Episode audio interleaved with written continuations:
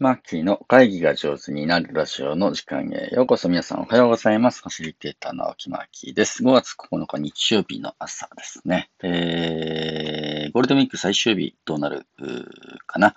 だった思いと思うんですけれど、あ、噛んじゃった。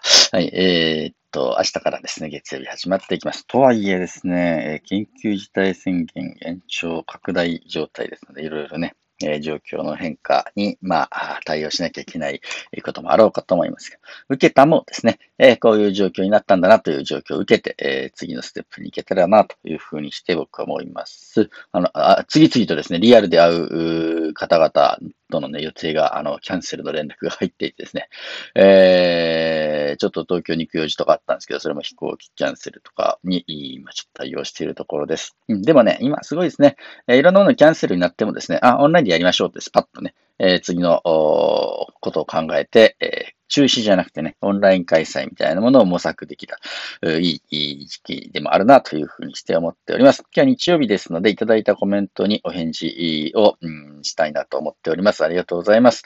えー、っとね、これね、うん、放送にコメントいただけるの非常にありがたいなというふうにして思ってます。今、他のインフルエンサーの方々と言いましょうかですね、ちきりんさんっていう人がですね、えー、ボイシーのコメント欄を閉じましたみたいな投稿にいろんな人が反応して、あ、そうなんだと思ったんですね。で、まあコメントくれるならツイッターでね、あのーその、私のことをメンションかけて、えー、投稿してくれるのが一番お互いにとってメリットがあるよ、みたいな感じのことを話をしてました。これなんでかっていうと、まあ、その、なんだろう、このラジオのところのコメント欄に入れてしまうと、万人が見れないじゃないかというふうなところですね。で、みんなにも見てもらえるような感じにした方が、あの、ね、こう配信者にとっても、読者の方にとってもメリットがありますよというふうにしてね、お話ししました。なるほどね。そんな考え方あるんだなと思いながら、いや、僕はですね、もちろん、もちろんツイッターとかでコメントいただいても結構でございますし、このヒマラヤとかですね、他のツールでコメントいただいたものにも、お答えを返していきたいなと思います。なんでかっていうとですね、コメントいただいてくださる方が、いや、本当聞いてくださってる方なんだなと思ってね、嬉しいなというところでございます。さあ、5月。えー、5日の投稿ですね。これは独裁体制から民主主義へという本を読んだ感想を話した回のコメントからお返ししていこうと思います。皆さんありがとうございます。えー、これですね。で、いただいたコメントの一つ目、こちら。うんいつもコメントいただいて応援してくれてる横ピーから、自由が当たり前だと思ってしまうけど、世界で34%の人が自由でないと考えてる。苦しいことですね。ミャンマーのことがあるから身につまされます。ということで、えー、希望が持てる本、どんな本なん、どんな戦略なんだろうと。どんなワークショップなんだろう興味津々になりましたというコメントいただきました。ありがとうございます。その通りですね。あのー、この平和につながるワークショップとかってね、昔から関心があるので、ちょっとこの方、まだ一応ギリご存命なので、行けたら僕行ってですね、アメリカにでも行って、この方のワークショップ受けたいなと思ってるぐらいですね。はい、えー、っと、これには、ウラリンさんからもコメントもらって、ウラリンありがとう。読んでみようと思います。平和のための知恵としてちゃんと知っていくことが大切だと思いました。紹介ありがとう。つむじもコメントくれてます。つむじありがとう。連休中の毎日の話ありがとうございます。楽しみにしています。自分が生涯かけて何をするかとても重要な問いですね。忙しくの中で流されてしまわないよう、お休み最後に聞いて考えさせられる内容でした。明日からまたビシバシ働きたいと思います。本当ですね、あのー、ね、連休明けていきますので、皆さんビシバシ働いていきましょうというところです。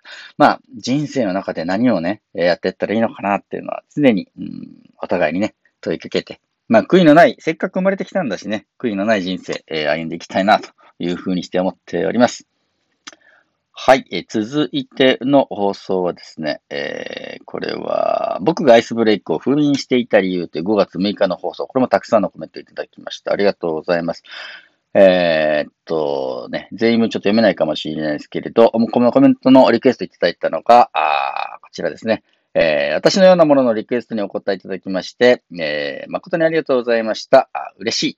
杉たるは及ばざるがごとし、本当にその通りだと思います。今日の放送をもう一度しっかり聞いてみたいと思います。明日からまた楽しみに拝聴させていただきますということでいただきました。山口からですね、コメントありがとうございます。ひまちゃんもコメントくれてます。ひまちゃん久しぶりありがとうございます。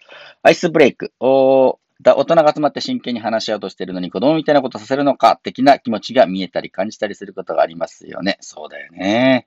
だからこそ私たちアイスブレイクの真を理解して自分の中に浸透させちゃいなくちゃいけないなと思いました。そうです。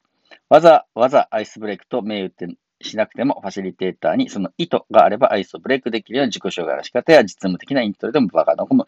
今書きながら整理できました。ありがとうございました。まさにその通りですね。いや、ひまちゃん本当、あの、アイスブレイクの芯、本当に大事にしなきゃいけないこと。ここを理解すれば、どのような形であれね、えー、アイスというのはブレイクされていくんだろうなと。いうふうにして思います。J からもコメントもらってます。J ありがとう。めちゃくちゃ共感伝わったよ。バッチリですね。はい。というふうな感じで、ウラリンからもね、えー、本当にそうそうわかると思いましたというふうなコメントももらってます。サンキューです。ねありがとうございます。嬉しいな。はい。えー、続いては、えー、っと、よいしょ。山伏修行がね、走りていたトレーニングとして最高に良い理由という放送についてもコメント頂戴しております。これは、井向井正代さん、母さんからですね、コメントもらってます。え去年初めて聞いた受けたまはかなり刺激的でした山伏修行、いつか行きたいです。いつか一緒にご一緒しましょうね。あの、プライベート開催もで、あの、したいぐらいでございますので、あのね、声かけていただければと思います。のぶさん、コメントもらってます。ありがとうございます。のぶさんは、使う言葉が受けたものみってものすごくシンプルですね。その分深く考えたり自分と向き合ったりすることができそうですね。とコメントくれてます。ありがとうございます。その通り。やっぱりね、今虫修行がいいのはね、すごいシンプルなんだよね。で、他人からああしろこしろ言われずに自分で味わえるっていうのは僕好きです。はい、続きがあって、ファシリテーターのあり方が参加者の発言に大きく影響を与えるとは頭ではなんとなく分かっていましたが、今日のエピソードを聞いてあり方って大事だなと思いました。毎日自分について考えるきっかけをくださりありがとうございます。山口修行やってみたいな。ね、えー、ぜひやってみましょうですね。はい。えー、っと、ノブさんがおっしゃったように、ファシリテーターのあり方って参加者の発言に大きな影響を与えるっていうのはね、あの、もう絶大なる影響です。で、どっちかっていうとね、あの、会議がうまくいかないのはほとんど参加者のせいじゃないなと。会議手法のせいでもないなというふうにしてね、思ったりもします。僕のあり方の問題だなと思っていて、僕がきちんとその場に向かい合えていれば、ほとんどの場は良くなっていくなというのが、最近の実感であります。えー、この投稿には、ん、ヨコピーからもコメントくれてます。はい、ありがとうございます。コピー。ゲッタも、それしか言えないのは本当に修行です。それが最高の修行というマーキーはすごいな。でも反発も謙遜もしない100%受容して賜ることでみんなも本気モードになっていく、すごく大事で深いお話ですといただきました。はい。あまあ、あのね、修行って人に合うか合わないかってありますので、僕には山伏修行が合ってたよっていうお話でございます。ぜひ皆さんもですね、ご体験くださればと思います。もうね、今コロナであの、ガチで塩分収容できる場所ってほんと減ってきておりますので、えー、僕お世話になっているのはね、山形のあの大消防っていうね、えー、出羽三山のふもとにある、まあ、山伏用の、なんていうかな、宿坊がありまして、そこの開催の修行が一番ですね。えー、僕にとっては、あの、ピンと来たもので、ございます。あの、星野先達というね、有名な山伏の先達が開催なさってる修行、ぜひ皆さんね、えー、機会ありましたらご参加いただければと思います。えー、その後ですね、えー、一人山伏ウォークのすすめということで、まあ、一人でもね、え、ちょっと山伏風に歩いてみたらこんなことできますよという話をした後、ここには、焼きトマトさんが久しぶりにコメントくれてました。焼きトマトさんありがとうございます。えー、コメント嬉しいね。山伏、受けたもは誰も魅力的です。山歩きは友達とよく行きますが、弱音を吐きながら登ります。山伏とほど遠いですね。ははは、わかりますよ。でも、だからこそ惹かれるものがあります。一人山伏も、マーキーさんとの山伏もいつかしてみたいです。お、ご一緒しましょう。はい。えー、っと、何人か連れ立っても、お互いがね、無言で歩く。これができると、ものすごいいい時間になります。で、一人で無言で歩くのは、まあ、当たり前なんですけど、一人でペラペラ喋りながらね、山歩いてる人はあんまりいないですけれど、何人かいるのに喋らないで、黙々とその人の背中を見ながら上がる。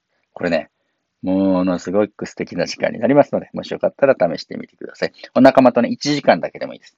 30分だけでも。えー、ちょっと黙って歩こうかっていう風なね、時間をやってみても面白いと思います。